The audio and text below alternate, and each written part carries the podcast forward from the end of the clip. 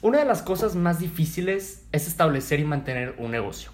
A nuestra edad, siendo un adolescente, teniendo unos 16 o 17 años y sin experiencia, es todavía más complicado. Pero en realidad no se necesita mucho para crear un negocio. Lo que más se necesita es pasión y entrega para poder crear un proyecto bueno, mantenerlo y continuar desarrollándolo. El día de hoy vamos a entrevistar a un joven emprendedor, quien empezó desde cero con una simple idea y el día de hoy tiene un negocio de comida establecido y creciendo rápidamente.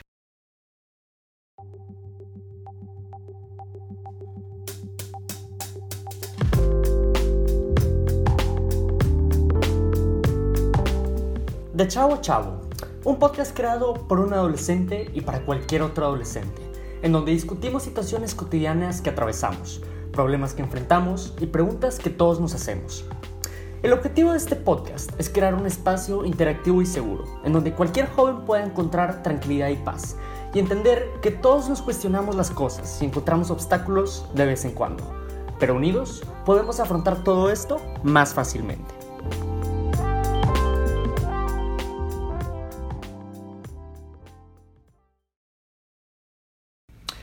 ¿Qué onda, Ares? ¿Cómo, ¿Qué estás? onda? ¿Cómo estás? ¿Cómo te ha ido? Bien, muchas gracias. Qué bueno. ¿Cómo ha ido tu verano? ¿Todo bien? Pues ¿Todo bien, tranquilo? tranquilo, aquí tranquilo. Qué bueno. Bueno, Ares, vamos al punto. Mira, yo conozco tu negocio. La verdad es un negocio que admiro. Que cómo lo has desarrollado, cómo lo empezaste y cómo sigues trabajando con él. Pero aquí para la audiencia que todavía no lo sabe, ¿nos puedes resumir tantito en qué consiste tu negocio? Pues mi negocio, pues como dices, acaba de empezar. Es un negocio familiar todavía. Y pues lo que yo hago es un, o sea, hago venta de comida a colegios, universidades y pues también al público en general. Platícanos un poquito cómo te surgió la idea para crear este negocio. Pues todo empezó porque yo me quiero ir de intercambio en el verano entre cuarto y quinto semestre, ahí en mi prepa. Y pues me, me dijeron mis papás que pues para irme pues tenía que juntar un poquito de dinero, pues tal vez para poder ayudar un poquito. Y pues yo tenía la idea de vender comida. Entonces pues lo que a mí me dijeron es que venda algo que es nuevo. Por ejemplo, lo que yo vendo se llaman stromolis. Es una comida que no es común en Monterrey. Entonces tienes un mercado muy libre y pues puedes expandirte un chorro. Qué bueno. Oye, ¿qué pasaba por tu mente cuando apenas estabas empezando el negocio, cuando apenas tenías la idea? ¿Te daba miedo crear el negocio? Pues sí da miedo, o sea, es un temor que pues, se empieza pues con cada, con cada arranque, pero pues lo que yo pensaba era que al trabajar, o sea, al trabajarlo uno puede crecer mucho, pero sí es algo que de- definitivamente le tienes que dedicar mucho tiempo. Sí, tienes razón. Eh, durante el camino, ¿qué estrategias o de qué maneras has conseguido expandir el negocio? Pues sobre todo es con la, con la promoción es lo que yo he visto, que pues buscas diferentes modos de mercado y así pues no siempre te enfocas en las mismas, tienes redes sociales, tienes así de cara a cara de promocionarlo, ir a eventos, entonces así pues lo puedes expandir y la gente va conociendo más sobre tu negocio. Sí, entonces es mucho trabajo así de marketing, Exacto, de publicidad. Sí. Eh, entonces, además de estos posibles obstáculos que tiene pues el invertir mucho tiempo en tu negocio y todo eso, ¿a qué otro tipo de obstáculos has enfrentado durante el camino? Algo que me ha costado mucho y sobre todo porque sigo siendo estudiante, o sea, no es como si ya me hubiera agradado o algo así, es que el poder organizarte y poder balancearte es algo, pues muy, es un reto muy grande.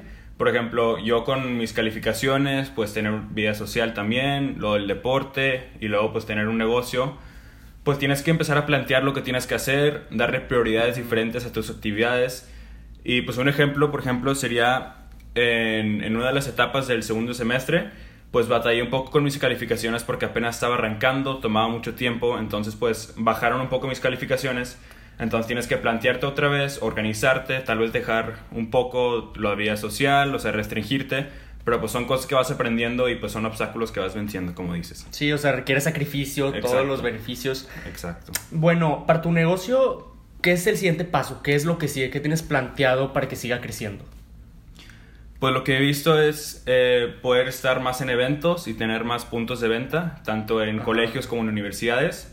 Y también algo que hemos estado haciendo reciente es poder buscar un local para ya tener un taller, ya que pues, actualmente todo se realiza desde mi casa, pero ya poder ser un poquito más formal y profesional e irnos a, a un local que ahí estamos buscando. Muy bien. Bueno, ahora sí, la última pregunta y la que creo que es la más importante de esta entrevista. ¿Tú qué le recomendarías a un chavo que tiene la idea de comenzar un negocio? O sea, un chavo así que como tú tuvo una idea, pero no sabía cómo empezar el negocio, cómo balancear sus actividades, no sabía qué hacer, pero aunque sea, ¿qué le recomendarías hacer para poner ese negocio, esa idea en marcha?